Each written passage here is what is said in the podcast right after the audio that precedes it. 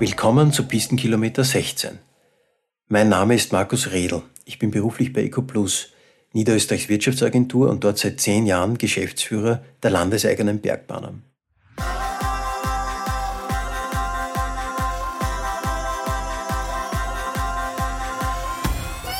Meine Gesprächspartner sind heute Wolfgang Ecker und Franz Schafflinger, ihres Zeichens Vorstände der Gasteiner Bergbahnen. Gastein ist im Aufbruch. Es wird viel investiert, unter anderem in ein besonders innovatives Mobilitätskonzept in Bad Gastein. Das kann man sich so ähnlich vorstellen wie auf Flughäfen mit Laufbändern, diese Förderbänder, wo man in den Berg hineinfährt. Die Gesamtlänge sind nur ungefähr bei den 550 Meter. Eine Steigung von maximal 6 Prozent, damit sie wirklich barrierefrei, behindertengerecht ist das Ganze.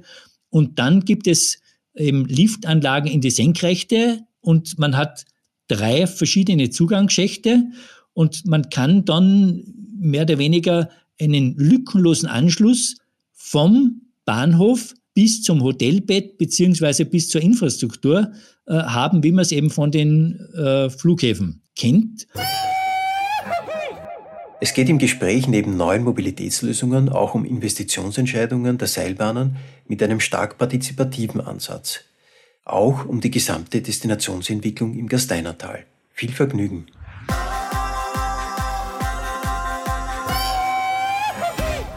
Freut mich sehr, dass wir ein Gespräch führen können, zumal bei euch unglaublich viel passiert, unglaublich viel investiert wird.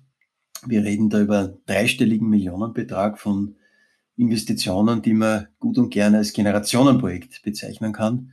Was hat es damit auf sich? Das ist gleich einmal meine erste Frage. Ein wesentliches Erfolgskriterium, die, einer der wirksamen Stellschrauben für Seilbahnunternehmen liegt in richtigen Investitionsentscheidungen. Und daher müssen wir uns Investitionen äh, widmen, die brauchen Energie und Aufmerksamkeit. Äh, wir wissen ja, wenn wir eine Seilbahn falsch bauen, dann steht die 35 Jahre lang falsch, die Talstation falsch, die Bergstation falsch. Und was ja noch äh, eine schlechtere Auswirkung hat, eine gravierendere ist, wenn man dann Anschlussinvestitionen auch noch falsch errichtet. Und generell sieht man oder merkt man, dass oft der Traum des Geschäftsführers ist, möglichst viel Geld zu haben, finanziell aus dem Vollen schöpfen zu können. Äh, wir halten eigentlich äh, das Prinzip des knappen Gutes für wichtig. Äh, Prinzip des Knappheit ist gut, weil man dann sehr gut überlegt, sehr gut alles einsetzt. Das gilt fürs Geld auch. Äh, alles, was knapp ist, ist wertvoll. Und nichtsdestotrotz braucht man jetzt bei äh, Seilbahnbauten natürlich finanzielle Rahmenbedingungen, die sehr wohl äh, natürlich dann einiges an finanziellen Mitteln braucht. Und wir für uns, wenn wir immer große Investitionen angehen, äh, machen wir Planungsrechnungen mittelfristig und die kann man immer abprüfen auf vier Punkte. Äh, finanziell, ob es nämlich nachhaltig ist, ob die Investition gescheit ist, ob es darstellbar ist. Und da sind zwei Sachen. Einmal die Nachhaltigkeit und einmal das Potenzial für die Zukunft. Äh, die Nachhaltigkeit ist gegeben für uns, wenn es die finanzielle Stabilität ist. Eigenkapitalquote von 40 Prozent idealerweise, mindestens bei 35 Prozent. Äh, die Eigenkapitalquote ist sozusagen der Impfstoff für die Betriebe, wenn man an äh, Corona denkt. Die Ertragskraft äh, des EPDA in, mit, auch mit 40 Prozent äh, von Umsatz, mindestens aber auch hier 30 Prozent. Das ist, wenn so das Unternehmen aufgestellt ist, dann kann mal schon äh, eigentlich nichts passieren, wenn Sie das im Investitionsplan darstellen lassen. Aber ich konnte zwei Kennzahlen gut erreichen, dann in, wenn ich nichts investiere, das darf natürlich nicht sein, so mir äh, Messgröße für die Wettbewerbsfähigkeit in der Zukunft. Und das ist eine nachhaltige Investitionsrate rund für ein Drittel äh, von unserem Umsatz. Äh, das kann natürlich im Laufe der Zeit einmal mehr oder weniger sein, aber über einen großen Schnitt im Planbereich soll man ein Drittel erreichen. Unter der Voraussetzung natürlich, dass man klug investieren. Und dann als letztes, als vierter Punkt, die Handlungsfähigkeit, äh, dass man immer äh, die Verschuldungsrate tunlichst beim Zweif unter dem Zweifachen des Umsatzes hält. Kann natürlich bei der Investitionsphase aufs Dreifache gehen, soll aber dann wieder zurückgehen. Die Handlungsfähigkeit äh, gewährleistet dann die Unabhängigkeit, die Freiheit. Und bei den Investitionen, so war es auch beim Projekt Schlossheim, äh, der Grundsatz, wir machen das, was, tun das, was gescheit ist. Nicht das, was einfach geht, nicht das, was in der Finanzierung einfacher ist oder beim Bauen einfacher ist, sondern das tun, was nachhaltig ist. Auch wenn es der mühsamere Weg ist. Das waren unsere Eingangsüberlegungen äh, zum Projekt Schlossheim, wie man die ganze Sache herangeht. Danke, Wolfgang. Und da reden wir, um auch eine Zahl zu nennen, über 131 Millionen Euro, die da in eurem zehnjährigen Investitionsplan drinnen stehen. Und ich glaube, ein großer Teil davon ist ja schon investiert worden, Franz. Ja, genau, das war im, beim Generationenprojekt Schlossalm, wo es das Besondere noch war, dass wir innerhalb von zwei Jahren eine Größenordnung von ungefähr 80 Millionen Euro investiert haben weil die 131, das wäre so ein Dezennium, dass man sagt, im Schnitt 13 Millionen pro Jahr, das ist für uns unter Anführungszeichen normal. Und da war es insofern das Besondere, weil eine Zubringerbahn zu errichten war, ein Speicherteich, wo aber eine andere Liftanlage mit einer Stütze im Speicherteichstandort war. Also man hat so einen zweijährigen Zeitraum gehabt, wo man immer so einen Zwischenschritt machen hat müssen, damit man im Winter wieder betriebsfähig ist, mit so einer Art Zwischenlösung. Äh, und das war das Besondere, wo wir gesagt haben, bevor wir mit dieser Investition beginnen, da muss die Finanzierung sichergestellt sein, weil wir können da nicht ein Jahr Pause machen, da ist eine Zubringerbahn mit dabei. Diese Investition, die muss dann in diesem Zeitraum durchgezogen werden. Und was bei uns da im Vorfeld das Besondere war, wir haben ja da eine Umweltverträglichkeitsprüfung gemacht. Und normal scheint ja jeder Seilbahner eine Umweltverträglichkeitsprüfung wie der Teufel des Weihwasser. Wir sehen es nicht ganz so negativ, weil die positiven Aspekte, die aus unserer Sicht dabei sind, dass man eine Gesamtbetrachtung hat wir sind ja auch schon ein gestandenes Skigebiet. Wir betreiben seit 1946 Liftanlagen und haben eigentlich so seit die 80er Jahre immer schon Ersatzinvestitionen gemacht. Und wo es aber nicht darum geht, eine alte Anlage durch eine neue zu ersetzen, sondern wo man bei dieser Gesamtbetrachtung einen Blick jetzt wieder über das gesamte Gebiet hat, berücksichtigt, welche technologischen Weiterentwicklungen, Neuerungen es gegeben hat und wirklich eine optimale Erschließung vom Gebiet macht. Und das, diesen Blick hat man nicht, wenn man immer nur eine Anlage durch eine alte durch eine neue ersetzt. Und das finde ich das, das Positive dabei. Und vor allem, man ist ja laut Gesetz dann auch verpflichtet, Variantenprüfungen zu machen. Und wie immer im Leben ist so, es hat jede Münze nur zwei Seiten. Oder es gibt nicht die eine Lösung, äh, sondern je nachdem, welche Zielsetzungen man hat, gibt es halt überall Vor- und Nachteile. Und was da im Gesetz ja dann auch verpflichtend ist, nicht nur die Variantenprüfung, sondern auch die Öffentlichkeitsarbeit. Und das war uns in der praktischen Umsetzung dann sehr, sehr wichtig, weil wir haben auch diese Varianten immer breit in der Öffentlichkeit diskutiert. Wir haben da ganz einfach eingeladen mit Postwurf und haben äh, so im äh, Abstand von alle drei, vier Monate also eine Bürgerversammlung gemacht und wo das wirklich breit diskutiert worden ist. Und die Erfahrung, die wir auch gemacht haben, es kann zwar oft auch mühsam sein, aber man kommt aus keiner Diskussion blöder heraus, wie man hineingegangen ist. Und es ist einfach so, dass man halt alles von einem verschiedenen Standpunkt betrachten kann. Und was dabei das Schöne ist, äh, es sind sehr viele auf eine andere Art und Weise betroffen. Nicht nur der Hotelier, der Unternehmer, sondern auch der Einheimische, der als Skifahrer unterwegs ist. Und jetzt geht es dabei nicht um richtig oder falsch, sondern je nachdem, welchen Blickwinkel man hat. Und dann war das Interessante, dass in dieser Diskussion alle Vor- und Nachteile äh, so breit diskutiert worden sind, dass man dann natürlich eine Entscheidung treffen muss, mit welcher Variante geht man jetzt in die Detailplanung. Das war schon so ein, wie das gemeinsame Kind. Also da war jedem klar, so diese Variante und eben gut begründet, warum und wieso etwas gemacht werden kann äh, und warum nicht. Und das, glaube ich, war von der Umsetzung dann für uns eine spannende Weiterentwicklung, weil wir gemerkt haben, dass wir im wahrsten Sinne des Wortes die Bürger beteiligt haben und die wollten dann auch mitmachen, die wollten auch bei der Finanzierung da mit dabei sein.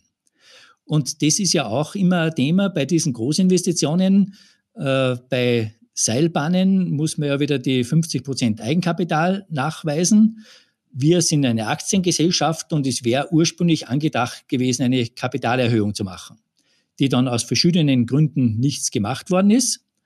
Und es war dann alternativ die Überlegung mit partiarischen Darlehen, die eben, weil sie nachrangig sind, mit einer entsprechenden Laufzeit von mindestens 15 Jahren eben als Mezzaninkapital, aber als Eigenkapitalersatz auch anerkannt werden.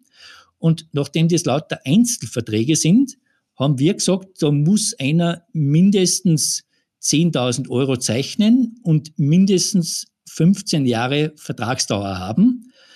Und das haben wir in die Diskussionen gemerkt. Die Leute, die wollen mitmachen, aber 15 Jahre sind ihnen zu lange und 10.000 Euro zu viel.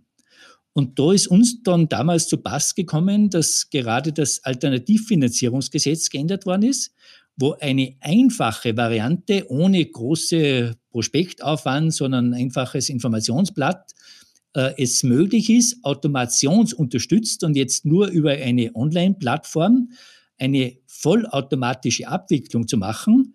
Und da haben wir gesagt, ja, wenn das so vollautomatisch geht, dann ist uns im Grunde egal, ob jemand 100 Euro oder 1000 Euro zeichnet, weil für uns ja nicht mehr Aufwand damit verbunden ist. Und die interessante Erfahrung war dann so, dass eigentlich das Vertrauen, weil wir diese Öffentlichkeitsarbeit gemacht haben, wir als Personen bekannt sind, das Unternehmen bekannt ist, äh, total das Vertrauen da war und das Geld mehr oder weniger eins zu eins vom Sparbuch zu uns gewandert ist und die Beteiligung im Schnitt bei 5000 Euro war und nicht bei ein paar hundert Euro, wie es bei Crowdfunding-Projekten üblicherweise ist. Äh, und deshalb ist es insofern abgefahren wie eine Rakete, weil da haben wir in weniger als drei Tagen dieses Maximum von damals 1,5 Millionen Euro äh, erfüllt gehabt.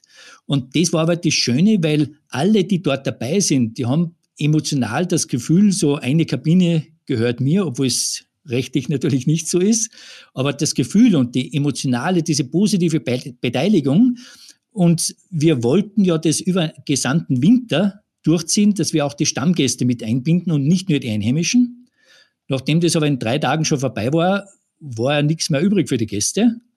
Dann haben wir uns eine entsprechende Alternative dazu überlegt und haben eigentlich ein klassisches Vorverkaufsmodell gemacht, das in einer ähnlichen Weise abgewickelt worden ist und haben dann noch einmal 1,6 Millionen Euro über diese Schiene von den Gästen mit dazu bekommen. Und das war insofern das Schöne, weil wir haben damit begonnen im Jahr 2016 und die Bahn, die wurde erst im Dezember 2018 eröffnet. Also wir haben zwei Jahre, bevor die Bahn überhaupt gefahren ist, äh, mit dieser ganzen Thematik schon begonnen. Und man hat es geschafft, diese äh, Emotion so mit einzubinden, dass man eine positive Stimmung erreicht. Man hat nicht gejammert über das Schlechte, über das Alte, sondern man hat schon den Blick nach vorne gerichtet, gerichtet und sich auf das Neue gefreut. Und das war auch eine interessante Erfahrung. Wir waren in der gesamten Bauabwicklung immer sehr offensiv. Wir haben regelmäßige Bauberichte gemacht. Wir haben Baustellenführungen gemacht, wo die Menschen, die sich auch beim Projekt beteiligt haben, die sind zum Teil direkt von Niederösterreich einmal angefahren, um sich anzuschauen, was auf ihrer Baustelle passiert und das die besten Botschafter wieder sind. Und die, die Finanzierung, das war eher ein positiver Nebeneffekt, viel mehr für uns wert ist eigentlich diese Kundenbindung, diese emotionale Einbindung äh, und dass eben jeder das Gefühl hat, das ist ein Teil von dem, äh, was wir auch gemeinsam haben wollen. Und das, glaube ich, ist gerade in die Tourismusregionen sehr, sehr wichtig, weil man kann eine touristische Entwicklung gegen den Willen, gegen den Wunsch der Einheimischen das hält man auf Dauer nicht durch. Man braucht die immer wieder dazu. Und deshalb ist es wichtig, die auch emotional entsprechend äh, mitzunehmen. Und das ist in diesem Fall äh, ganz gut gelungen. Danke, Franz. Jetzt möchte ich den Wolfgang fragen, weil es ja doch so ist, dass die An- und Abreise beim CO2-Fußabdruck von einer ganz normalen Skiwoche, natürlich auch bei einem Skiausflug sogar proportional höher die Rolle spielt, die große Rolle spielt.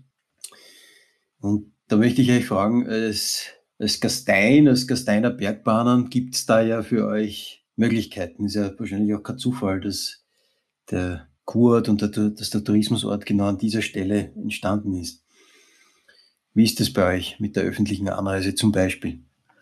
Ja, das ist wirklich ganz interessant, weil da schaut es aus, wie wenn sich Geschichte wiederholen würde. Wenn man so die historische Entwicklung von Gastein betrachtet, war es ja ursprünglich so, dass Gastein eine reine Sommerdestination war und eben mit dem Gasteiner Thermalwasser, wo diese gesamte Kur Gesundheitseinrichtungen, die da entwickelt worden sind, einen wahren Boom erhalten haben, als die Dauernbahn seinerzeit noch von Kaiser Franz Josef eröffnet worden ist und eben die ganze Prominenz, wo der deutsche Kaiser den österreichischen Kaiser in Bad Gastein getroffen hat. Aber mit der Errichtung oder Eröffnung der Dauernbahn war einfach die touristische Erreichbarkeit äh, gegeben, dass äh, das eben der klassische Beginn war, wo eben äh, Tourismus in größeren Zahlen erst so wirklich in Schwung gekommen ist. Und äh, das ist insofern eine Wiederholung der Geschichte, weil wir jetzt wieder eine Situation haben, und das ist vor allem im Bad Gastein so, wo ja der Bahnhof mehr oder weniger auch mitten im Ort ist, beziehungsweise Bad Gastein die Situation hat, dass der Ort eigentlich auf drei Ebenen aufgebaut ist und äh, nicht umsonst ist Bad Gastein die Stadt in den Bergen. Wenn man schaut, herunten so in Bad Bruck, wo wir auf einer Seehöhe von ungefähr äh, 850 Meter liegen, dann die Wasserfallbrücke auf ungefähr 1000 Meter und dann nochmal 100 Meter auf 1100 Meter, äh, wo dann der Bahnhof liegt oder auch die Talstation der Stumnerkugelbahn, die Felsentherme im unmittelbaren Nahbereich äh, der Eisenbahn. Und was da ja das Problem ist, es sind nicht die äh, Entfernungen, sondern die Topografie ist dort ein bisschen das Problem. Und der Hintergrund, warum Bad Gastein diese Stadt in den Bergen ist, ist eigentlich jene, dass die Thermalquellen am Fuße des Graukogels entspringen. Und man hat damals eben diese äh, Kureinrichtungen, diese Hotelbauten dort errichtet, wo die Quellen zutage getreten sind. Und das ist der Grund, warum eben dort ähm, entsprechende äh, Gebäudestruktur errichtet worden ist. Und nachdem man so in den Bergen drinnen ist, ist so, dass man wie eine städtische Architektur auch die Gebäude errichtet hat. Es war sehr wenig Grundfläche und dann aber sehr massiv in die Höhe äh, gebaut, wo man teilweise eben 10, 11, 12 Stockwerke äh, bei den Gebäuden hat. Und das aber wirklich so in den Fels hineingebaut ist. Und äh, wo es jetzt die Möglichkeit geschaffen worden ist, mit einem neuen äh, Projekt, wo wir im letzten Jahr eine Gesellschaft gegründet haben, die Gemeinde Bad Gastein, der Kur- und Tourismusverband und die Gasteiner Bergbahnen, damit diese Revitalisierung des Ortszentrums in Bad Gastein möglich ist, auch eine entsprechende Anbindung erreicht, wo man vom Bahnhof auch zu diesen Hotelgebäuden entsprechend kommt. Äh, wobei der erste Schritt war, dass wir äh, ein Park, das Parkhaus am Wasserfall angekauft haben, äh, weil das die Voraussetzung ist für diese neuen Hotelbauten. Und da muss man auch sagen, es geht im Grunde um Revitalisierung. Das sind keine Bauten auf der grünen Wiese, sondern Gebäude, die bereits bestanden haben, dass die halt entsprechend revitalisiert oder abgetragen und neu errichtet werden. Aber da setzt es natürlich voraus, dass man auch entsprechende Stellplätze hat, weil das ist gerade in Gastein eben freier Platz an Mangelware. Und der zweite Punkt ist dann eben ungefähr 100 Höhenmeter weiter oben, wo wir Bahnhofsniveau und die Talstation der Stummelkugelbahn haben, äh, dass dort ein zweites Parkdeck errichtet wird und diese beiden Parkhäuser eine unterirdische Verbindung haben. Das kann man sich so ähnlich vorstellen wie auf Flughäfen mit Laufbändern, diese Förderbänder, wo man in den Berg hineinfährt. Äh, die Gesamtlänge sind nur ungefähr bei die 550 Meter. Eine Steigung von maximal 6 Prozent, damit sie wirklich barrierefrei, behindertengerecht ist, das Ganze. Und dann gibt es eben Liftanlagen in die Senkrechte und man hat drei verschiedene Zugangsschächte und man kann dann mehr oder weniger einen lückenlosen Anschluss vom Bahnhof bis zum Hotelbett beziehungsweise bis zur Infrastruktur äh, haben, wie man es eben von den äh, Flughäfen kennt.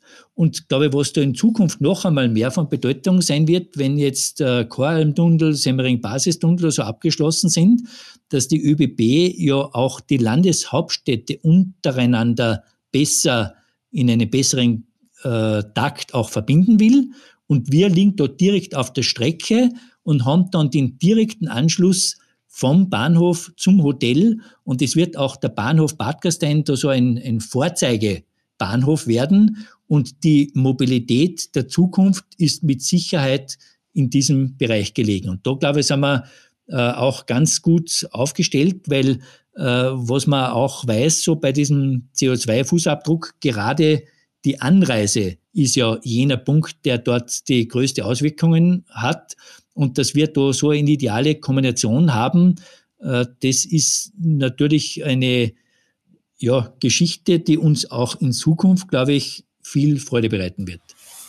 Da habe ich überhaupt keinen Zweifel, zumal wir in Niederösterreich oder gemeinsam eigentlich mit der Steiermark am Semmering eine in mancherlei Hinsicht durchaus vergleichbare Situation vorfinden zwar nicht was das Skigebiet rundherum anbelangt, aber doch diese Pioniertat der Semmering-Eisenbahn, die beengten Platzverhältnisse, die Niveauunterschiede, das Thema, dass man damals über die Tauernbahn gekommen ist, bei euch oder Semmering-Eisenbahn hinaufgekommen ist und sich dann mit Pferdekutsche oder zu Fuß bewegt hat. Und, und dann kam eigentlich diese dominante Zeit der Pkw oder? Oder du sagst es ja auch selbst, jetzt hat jetzt doch nicht der Wolfgang, sondern der Franz noch einmal ge geantwortet, dass die Parkhäuser schon wichtig sind, gell? Und, und dass noch, noch es so ist, dass viele individuell anreisen werden.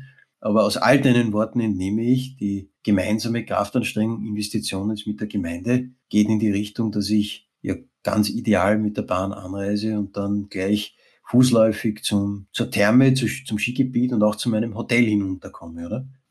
Ganz genau. Und ich glaube, was das Wichtige ist, äh, man muss diese verschiedenen Mobilitätselemente miteinander verknüpfen können.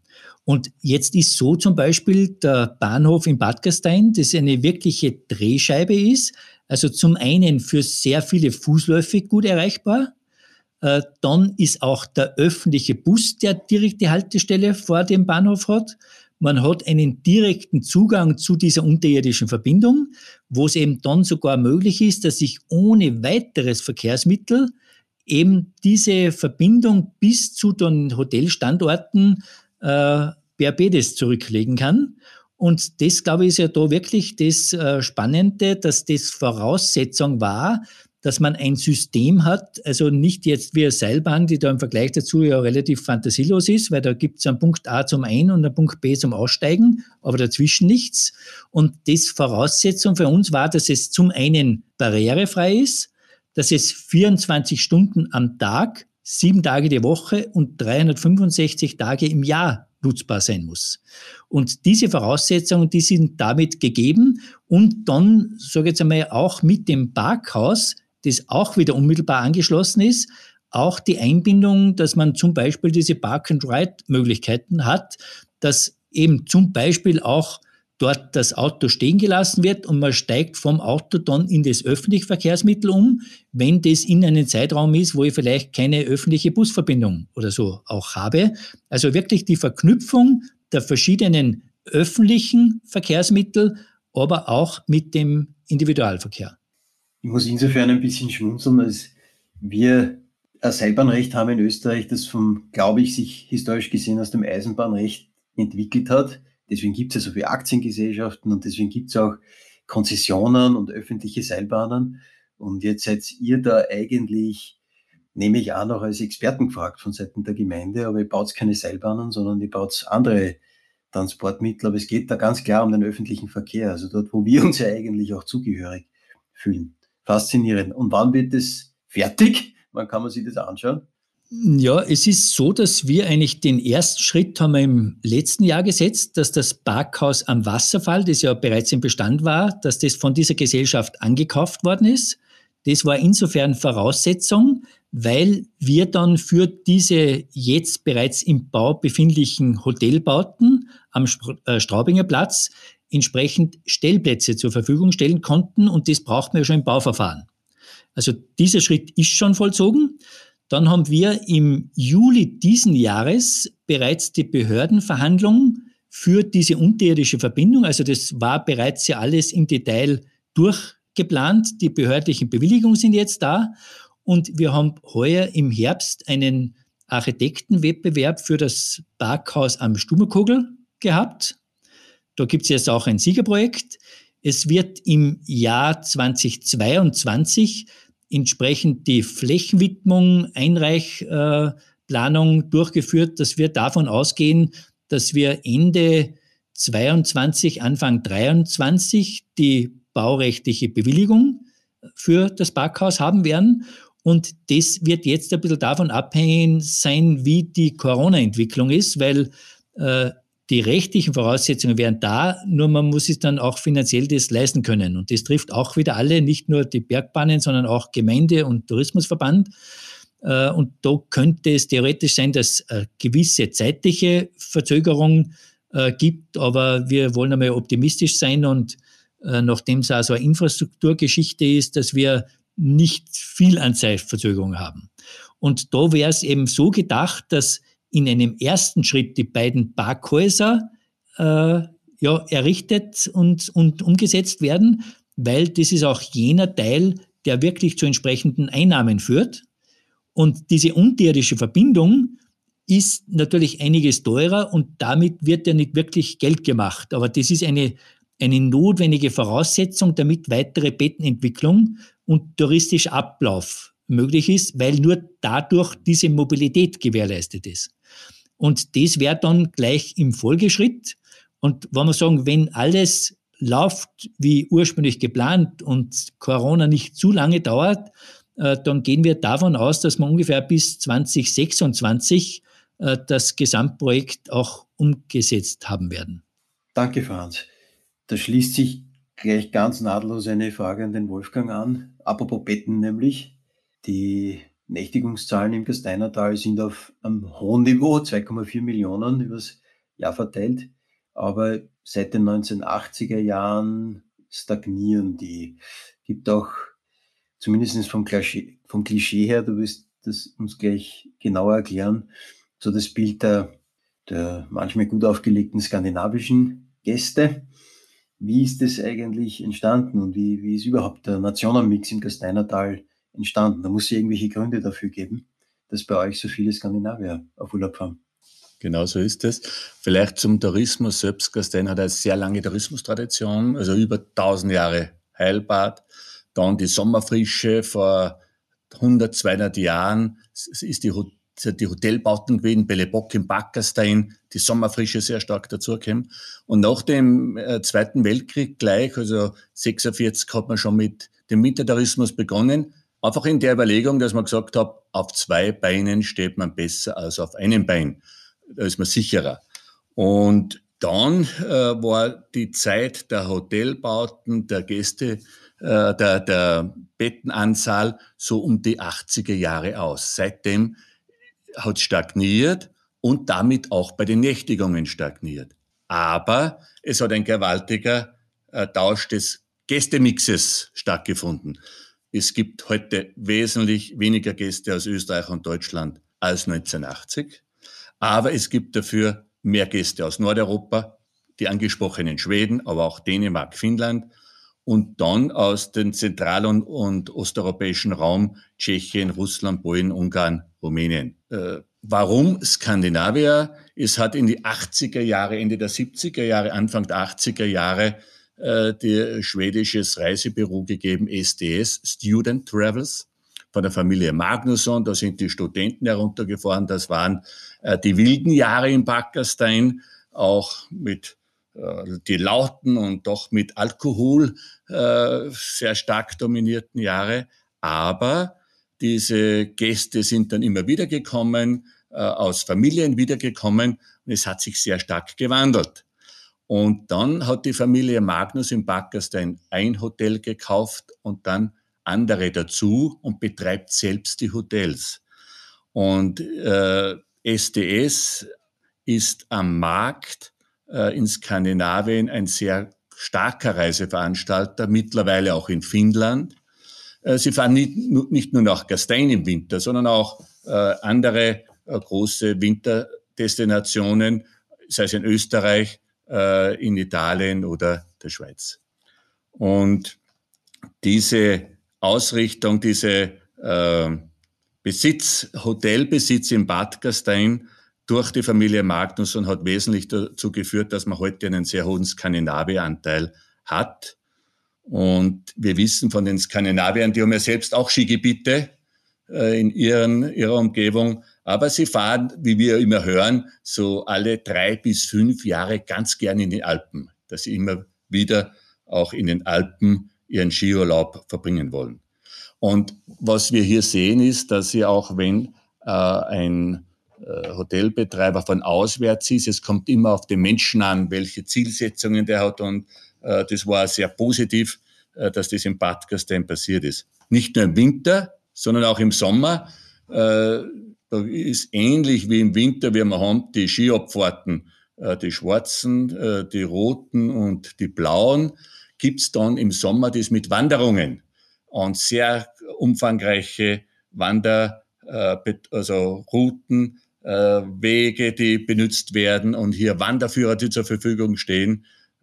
Hier wird mit in sich homogenen Gruppen gearbeitet bei den Gästen. Damit haben zufriedene Kunden und eigentlich die Hotels da im Bad Gastein in dem Bereich sind Sommer und Winter mittlerweile sehr gut ausgelastet.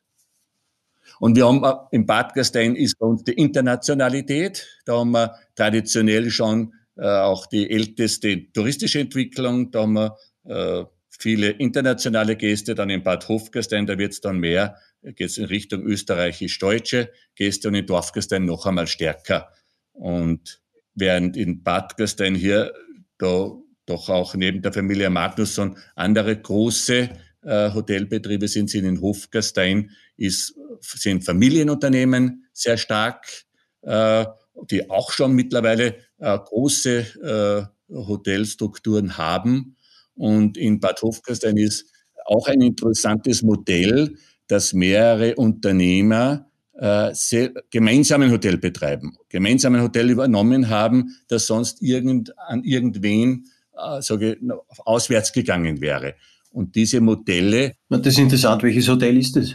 Ja, das ist das, äh, war früher, das, wo das akut war, war der Salzburger Hof in Bad Hofgastein. Und da ist jetzt aber ein Teil äh, der ursprünglichen sind wieder ausgeschieden, aber es ist einer, eine stark eingestiegen. Dann gibt's das Kurpark Hotel in Bad Hofgastein. Äh, das, das wächst von, ja, sagen wir, von alle paar Jahre. Und da sind hier ausschließlich Unternehmer von Bad Hofgastein und die haben sehr gemeinsame Geschäftsführung und das entwickelt sich so. Und hier sind die Unternehmer, die zum Teil auch äh, im, mit den eigenen Hotels Konkurrenten sind sozusagen, sind sie dort gemeinsam. Und diese Entwicklung ist eine sehr gute. Apropos Hotelentwicklung, wenn man irgendwo auf der Welt ein, auf einem Flughafen ist, war jetzt in letzter Zeit zumindest für mich nicht oft der Fall, aber dann schlagt man auf zum Beispiel Monocle oder so internationale Magazine, lacht einem Gastein entgegen. Sehr oft Olaf Krone, das Regina, so, oder, oder das Miramonte oder Haus Hirt, sehr stylische, coole, hippe Hotelkonzepte, die schon entstanden sind zu der Zeit, wo die, diese Revitalisierungen ja noch gar nicht, von denen die ihr vorher gesprochen habt, ja noch gar nicht spruchreif waren. Also das ist ja jetzt eine noch neuere Entwicklung, dass in der Nähe des Wasserfalls die Hotels revitalisiert werden. Irgendwie ist also da wieder Schwung hineingekommen nach äh, vielen Jahren der Stagnation oder sage ich jetzt als Außenstehender fast der Depression auch. Also das hat dann nicht mehr lustig ausgeschaut, äh, wenn, wenn dann Dachschindeln unterfahren fallen und, und, und man Bauzäune hat und so weiter. Ja. unglaublich, was da jetzt passiert und was da für eine positive Entwicklung in Gang gekommen ist. Was ist das Erfolgsgeheimnis? Und könntest bitte das Erfolgsgeheimnis äh, nur mir verraten? ich glaube, was wirklich dieser USB von Bad Gastein ist, das ist diese, diese Kulisse, ein Wasserfall mitten durch den Ort, diese Stadt in den Bergen und dieses Bild, wo man das einmal gesehen hat, das prägt sich einfach total ein. Weil jetzt nur ein Ort in den Bergen, da gibt es zig andere, die vergleichbar wären. Aber so eine äh, Kulisse, so eine Skyline, wie sie in Bad Gastein bildet, die ist wirklich einzigartig. Und wegen dieser Platzknappheit, glaube ich auch, was diese besondere Note ist vom Baustil, diese äh, Belle Epoque, die italienischen Baumeister, die in Bad Gastein ja sehr viel gemacht haben, speziell der Baumeister Comini, der natürlich dann auch eine besondere äh, Note da hinterlassen hat. Und das ist ja gerade das Schöne, äh, wenn man diese Belle Epoque vom Stil her man möchte natürlich innen den Komfort von heute, aber nach außen sollte schon diese, diese Belle Epoque-Richtung, also das ist ja dieses besondere Flair, was Bad Gastein ausmacht und das, glaube ich, äh, diesen Charme, der einfach bei den Gästen entsprechend äh, gut äh, ankommt, aber wichtig Das ist wahrscheinlich auch sehr viel denkmalgeschützt, oder Franz? Ist da viel denkmalgeschützt da? Ja, genau. Und das ist konkret jetzt bei dieser Baumaßnahme am Straubinger Platz. Äh, und das Straubinger, das ist eben ein klassisches Denkmalgeschütztes. Und da ist aber das Schöne, dass man eigentlich das Land insofern diesen Knoten gelöst hat, dass das Land wieder drei Häuser angekauft hat und dann aber mit der Absicht natürlich dann das an einen entsprechenden Investor weiterzugeben, der dann auch eine entsprechende bauliche Umsetzung macht. Und da ist wirklich, glaube ich, ein, ein Glück gewesen, dass man mit der Hirmer-Gruppe jemanden gefunden hat, der auch dafür entsprechendes Verständnis aufbringt und die bewusst jetzt schon von Anbeginn, äh, Anbeginn den Denkmalschutz entsprechend mit eingebunden haben und nämlich das Straubinger wirklich in diesen Glanz entstehen lassen, wie es seinerzeit war. Aber irgendwo muss man natürlich auch Geld verdienen, weil das kostet primär und wird auch bewusst so eingerichtet, dass es nicht nur für die Hotelgäste, sondern auch für die Öffentlichkeit zugänglich ist. Also dieser attraktive äh, Saal, den es dort gibt, dass der eben auch von außen offen sein wird. Und man hat aber zugestanden, dass so mehr oder weniger äh, im Rücken des denkmalgeschützten Bereiches ein eigener Trakt errichtet werden kann, um eben entsprechende Bettenkapazitäten unterzubringen, damit man das Ganze auch wirtschaftlich betreiben kann. Und die Hirmer-Gruppe, die glaube ich, hat das auch sehr klar erkannt, dass es insgesamt ein entsprechender Mehrwert ist, nicht nur einen modernen neuen Trakt zu machen, sondern diese Kombination von Tradition und Moderne, von alt und neu und die auch etliche Projekte bereits umgesetzt haben, wo sie das verwirklicht haben. Und das ist, glaube ich, wirklich ein äh, sehr guter äh, Griff jetzt für Gastein äh, gewesen, dass dort eine entsprechende äh, Dynamik einsetzt.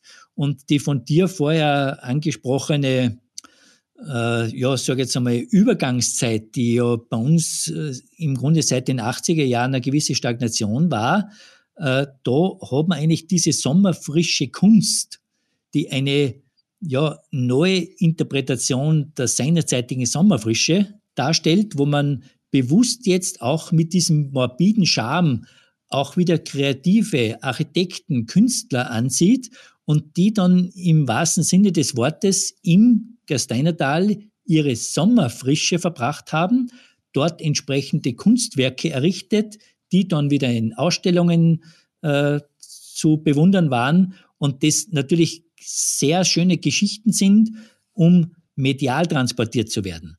Und das war eigentlich so diese Überbrückungshilfe, wo man medial auch präsent war und dieser Verfall etwas Alten, das Entstehen etwas Neuen, das ist, glaube ich, gerade der Bereich, der speziell Kreative oder Künstler also ein bisschen in Bewegung setzt. Und mit dem hat es wieder eine eigene äh, Dynamik erhalten.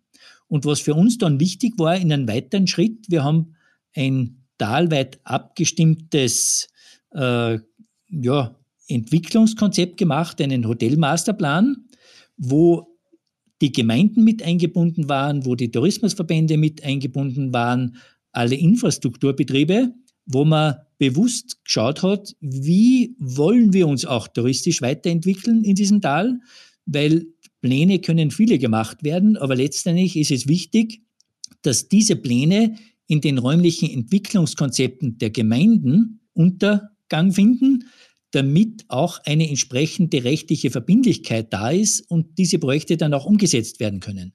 Und was da an oberster Stelle gestanden ist, wir wollen auch diese Weiterentwicklung mit zusätzlichen Betten, aber es muss sozial verträglich sein, dass wir ein gesundes Verhältnis Gästebetten zu Einwohnern beziehungsweise Einwohner zu Gästebetten haben, wo wir aktuell jetzt im gesamten Tal äh, Größenordnung ungefähr 12.000 Einwohner, ungefähr 17.000 Gästebetten, also ein Verhältnis von ungefähr 1 zu 1,4.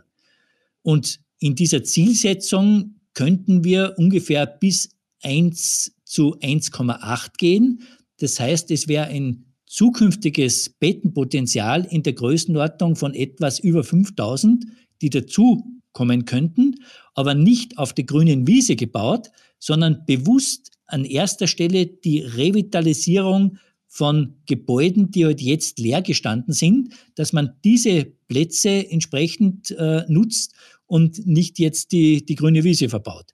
Und auch bestehende Betriebe entsprechende Erweiterungsmöglichkeiten haben, aber im Grunde eine sehr schöne und strukturierte Raumordnung und keine Unordnung. Und in der Entwicklung auch entsprechend wichtig, die Positionierung der Betriebe zu stärken und dass man eben den Raum geordnet hat. Wenn ich irgendwas habe, wo es eher mehr ins Laute geht, äh, andere Bereiche, wo es wieder mehr Ruhe sein soll, also sprich klassische Kur-Gesundheitsbereiche an, dass man bewusst in Zoneneinteilungen arbeitet, wo man eben keine unnötigen Konflikte von verschiedenen Nutzergruppen zustande bringt, sondern das im wahrsten Sinne des Wortes als Raum ordnet und auch entsprechend in diese Mobilitätslösung, die wir vorher besprochen haben, mit integrieren kann. Faszinierend. Das Alte und das Neue wird so richtig hergezeigt und in, nicht nur in spektakulären Fotos, sondern auch in bewegten Bildern mit äh, Red Bull Play Streets, einer Veranstaltung, die schon einige Male stattgefunden hat, wo wirklich auf Rampen, auf temporären Bauten mitten zwischen den Häusern gefahren wird. Und zwar Freestyle-artig kann man sagen. Also die machen da Tricks, die, die Rider, die, die sich darunter trauen und runterlassen. Äh, könnt ihr da ein bisschen was sagen? Red Bull Play Streets, wie ist dazu gekommen? Ich kenne noch von meiner früheren Zeit, Schillererzeit, den Heli Putz, der da, glaube ich, eine führende äh, Rolle spielt und wird es bald wieder Red Bull Play Streets geben können oder steht das noch in den Sternen? Ja, das war eben genauso diese Überlegung, wie kann man bewusst ein Signal an ein jüngeres Publikum senden, weil eben wieder von der Architektur, wie wir vorher gesagt haben, das ist eher so dieser morbide Charme, diese alte Tradition, das ist nicht unbedingt das, was die Jungen anzieht und wo man eben bewusst jetzt etwas machen wollte, wo man auch positive Signale in diese Richtung sendet. Und jetzt ist natürlich auch Red Bull nicht äh, ein unbekanntes Unternehmen, äh, wo man natürlich auch einen entsprechenden Image-Transfer erreichen kann. Und das Interessante ist ja so, äh, die Border, die dort ihre Kunststücke vollbringen, die springen sicher in der freien Natur ähnlich spektakulär, aber insgesamt eine Kulisse, wo man über ein Hausdach drüber kommt und mitten durch den Ort fährt, das ist wieder diese einzigartige Kulisse, das ist natürlich auch entsprechend wieder in den Köpfen äh, diese Bilder entsprechend einbrennen. Und natürlich wieder mit Red Bull ein interessanter Partner, weil nicht nur die Marke äh, sondern auch ein entsprechender Mediakanal dahinter steht, wo es ja wieder darum geht, die Bilder, die dort entstehen, entsprechend zu verbreiten. Und dass man bewusst jetzt auch wieder diese Einzigartigkeit von Bad Gastein mit diesen Bildern in Verbindung bringt und das wieder Trägerraketen in der Kommunikation sind.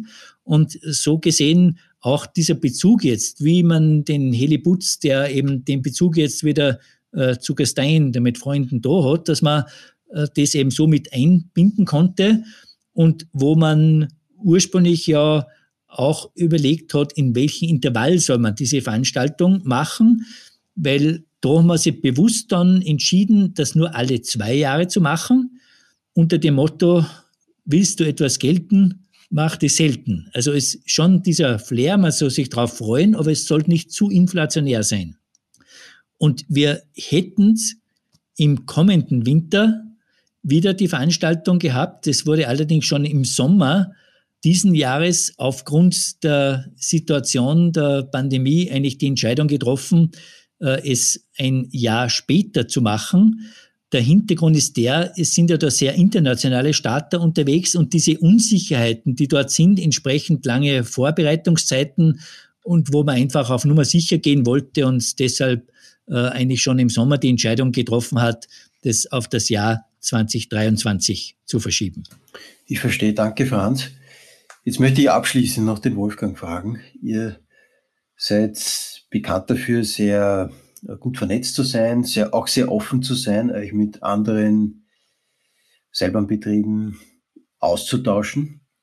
Da gibt es einerseits, ich glaube, überhaupt den größten Skiverbund in Österreich, Ski der du als Präsident, glaube ich, sagt sie, vorgestanden bist, nicht aktuell vorstehst, aber vorgestanden bist. Und dann eine Erfahrungsaustauschgruppe, eine ERFA-Gruppe namens SEM oder SEM, wie, wie spricht sie das aus? SEM. SEM, ja.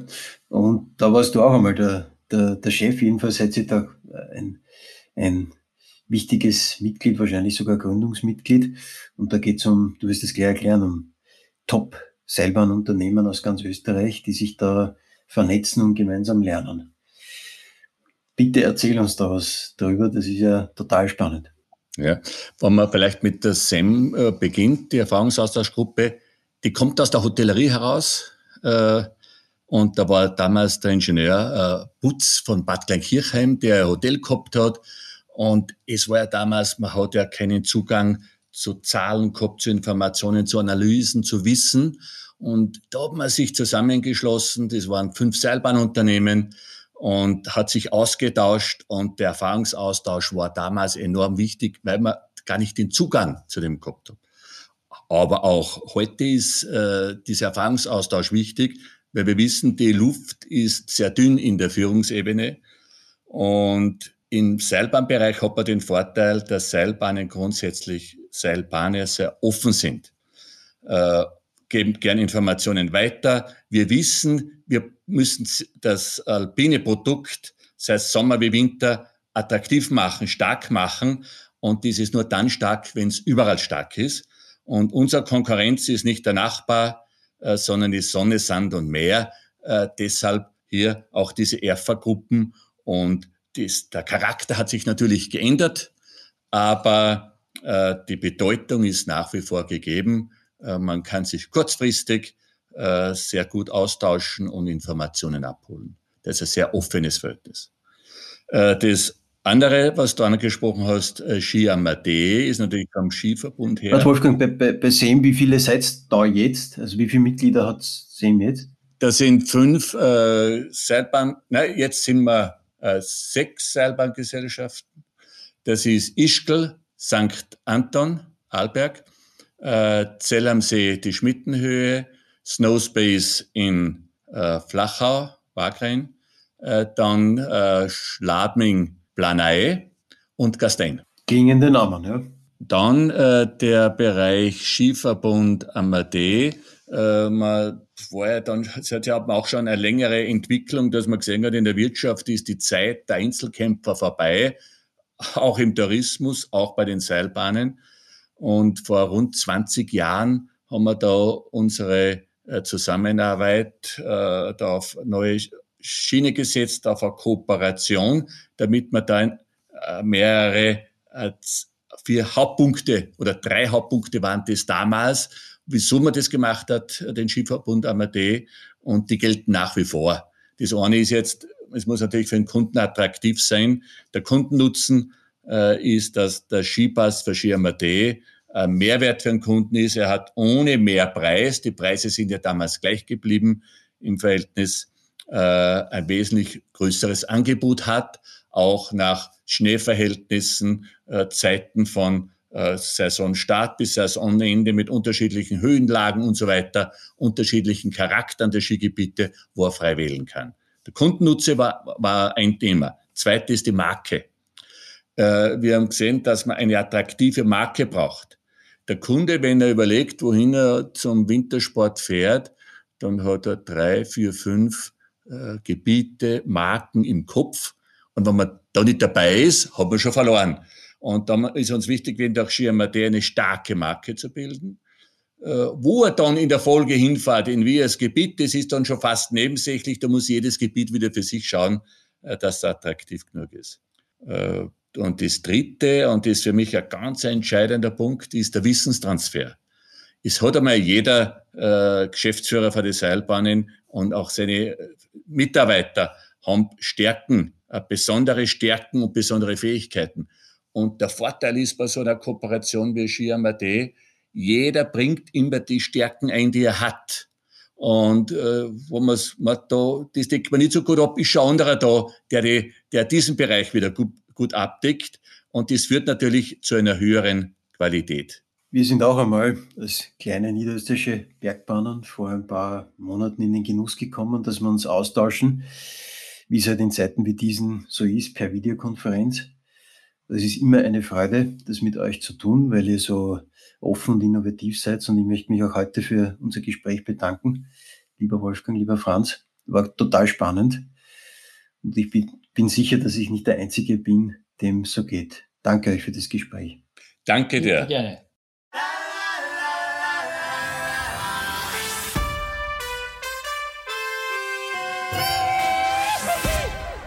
Das war Pistenkilometer 16 und die letzte Episode im Gründungsjahr 2021. Im Jahr 2022 geht es munter weiter. Bis dahin freuen wir uns wie gehabt über Feedback, gerne über LinkedIn oder per E-Mail an pistenkilometer.ecoplus.at. Noch ein weiterer Hinweis in eigener Sache. Als EcoPlus Alpin GmbH geben wir bereits zwei Podcasts heraus.